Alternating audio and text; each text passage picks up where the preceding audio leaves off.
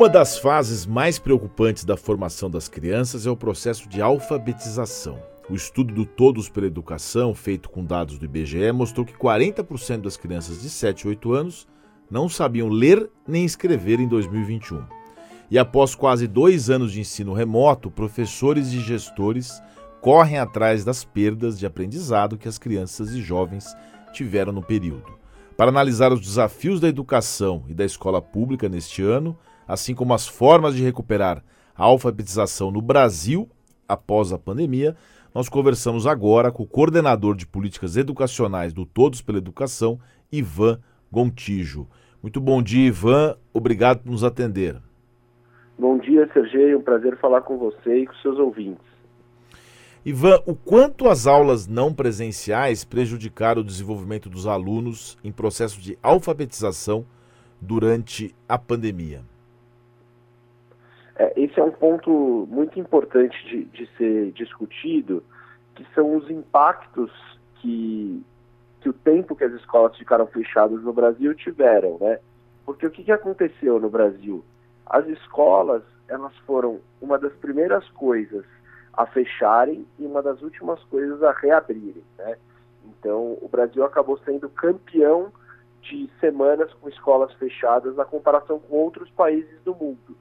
Então, foi muito tempo de escolas fechadas e a gente sabe é, que isso teria um preço. E o preço que a gente está pagando são essas quedas é, alarmantes nos indicadores de aprendizagem.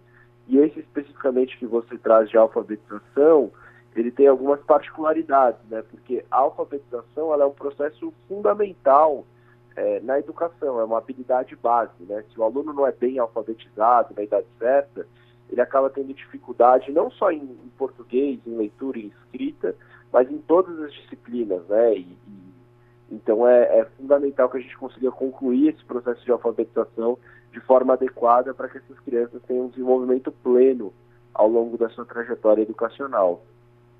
Você mencionou que é uma realidade, é, uma realidade fática que nós somos, digamos, os campeões para demorar para abrir.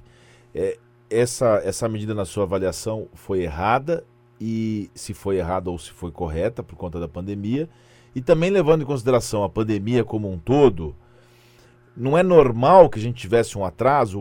O, mais importante é a gente é, saber recuar e montar tudo de novo ou não? É um prejuízo real e quais são os números desse prejuízo? Perfeito. Então, Sergei, é, é, o seguinte, é inegável que teve um momento que era importante fechar as escolas, né? A gente não pode ser hipócrita e achar que é, e, e, se esquecer do que aconteceu há dois anos atrás, né? E nesse processo ao longo do, dos últimos dois anos. Mas o que, que aconteceu no Brasil foi que realmente em outros países do mundo eles conseguiram reabrir as escolas de forma mais rápida. E a, e a lógica da pandemia era reabrir e fechar, né? Só que o tempo que a escola ficava aberta conseguia impactar bastante. Porque o problema é se você fica muito tempo com as escolas fechadas, é que os alunos começam a se sentir desestimulados e começam a evadir, né? É um problema que a gente está vivendo agora, o abandono e evasão escolar. Tem muitos jovens fora da escola, que foi outro estudo que, que a gente fez no, no pela Educação, né? Então, os impactos são muito grandes e, além disso, a gente não conseguiu estruturar um ensino remoto de qualidade, né? A gente sabe que muitos estudantes, principalmente os mais pobres da periferia, não tiveram acesso à educação durante esse, esse período que as escolas ficaram fechadas. Agora, trazendo números para concretizar né, é, o que, qual que é o cenário, a gente tinha basicamente 20% de crianças não alfabetizadas, segundo esse levantamento é, da PNAD, né, que é um levantamento muito simples. Pergunta para os pais: o seu filho sabe ler e escrever? E aí os pais respondem sim ou não. Esse número era de 20% antes da pandemia e, e saltou para cerca de 40% depois da pandemia, né?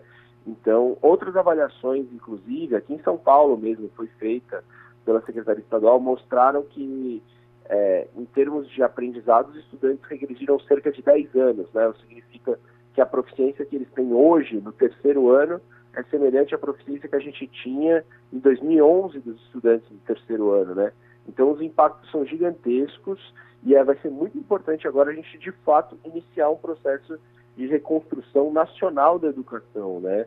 E os caminhos são muito longos para a gente não ter uma geração que seja marcada pela pandemia. Essa equação, porque, claro, como conciliar essa essa aprovação dos alunos sem que eles virem depois uma espécie de, é, de analfabeto funcional, né, que o pessoal fala? Como é que a pessoa pode evoluir, mas ao mesmo tempo, porque a reprovação também leva à evasão. É uma, é uma situação difícil, principalmente para pra, as crianças mais simples, que não têm acesso à escola de qualidade, né, Ivan? Sim.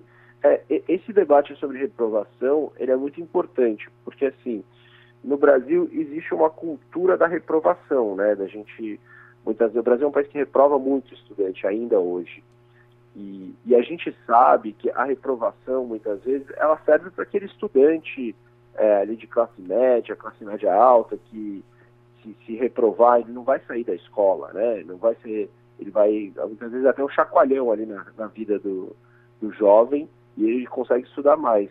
Quando é com as crianças mais pobres, a reprovação seguidamente, né, acaba levando a criança a deixar a escola. E esse é o pior cenário possível, assim é melhor você ter uma criança em distorção idade série, uma criança que tem um nível de aprendizagem menor, do que uma criança que esteja fora da escola. Estar fora da escola é o pior cenário possível.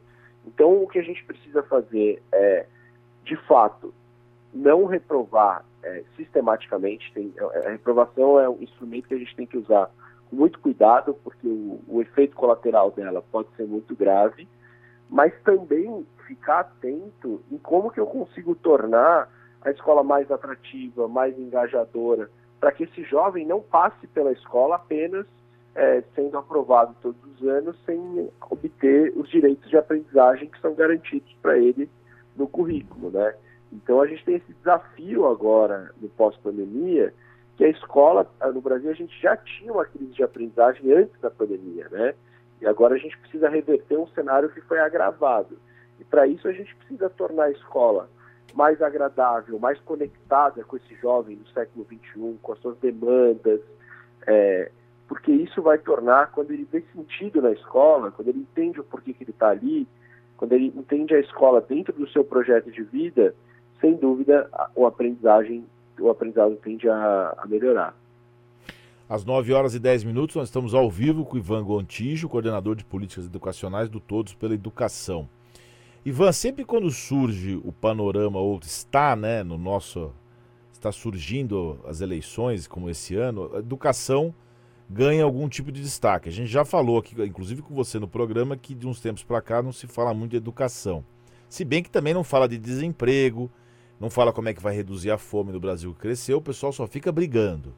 Como é que a gente consegue colocar essa pauta de maneira mais adequada? A gente teve um candidato a presidente da República, que foi o Cristóvão Buarque, que falava só em educação. Ele era, infelizmente, até um pouco ridicularizado. O que, que é essa escola aí que você menciona, atrativa? É, é uma escola integral? É uma escola que tenha mais atividades? É uma escola que a pessoa. Como é que a gente consegue ter essa, essa, esse foco na eleição? E, e qual que seria essa escola ideal que você mencionou?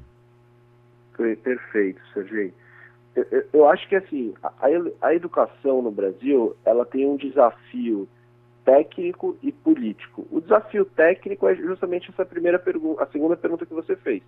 Quais são as políticas públicas que precisam ser implementadas para eu tornar as escolas mais atrativas, para aumentar o aprendizado? Esse é o desafio técnico.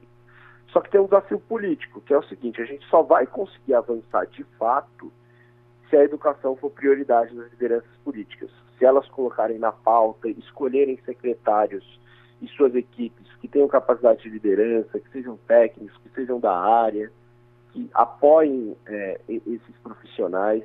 Então, assim, todos os casos de sucesso de educação no Brasil tinha por trás é, lideranças políticas que encabeçaram esse processo de transformação educacional. Então, assim, a gente precisa é, olhar com muita atenção agora nas eleições quem são os candidatos que de fato priorizam a qualidade educacional. Isso é muito importante, porque priorizar a educação é diferente de só construir creche, dar uniforme, que também é importante, mas priorizar a educação é colocar o estudante no centro, com foco na qualidade.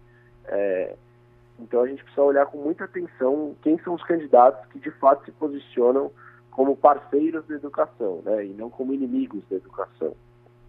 E essa escola atrativa que você pergunta, que é o que a gente precisa implementar é, no Brasil, a gente já tem bons exemplos, né? A gente tem a escola, por exemplo, de tempo integral em Pernambuco. Pernambuco é um estado super pobre e tem um dos melhores resultados no IDEB, que é o principal indicador de aprendizagem, né? E é um modelo em que o estudante, para começar, passa mais tempo na escola, então passa de 7 a 9 horas, né, o modelo de tempo integral.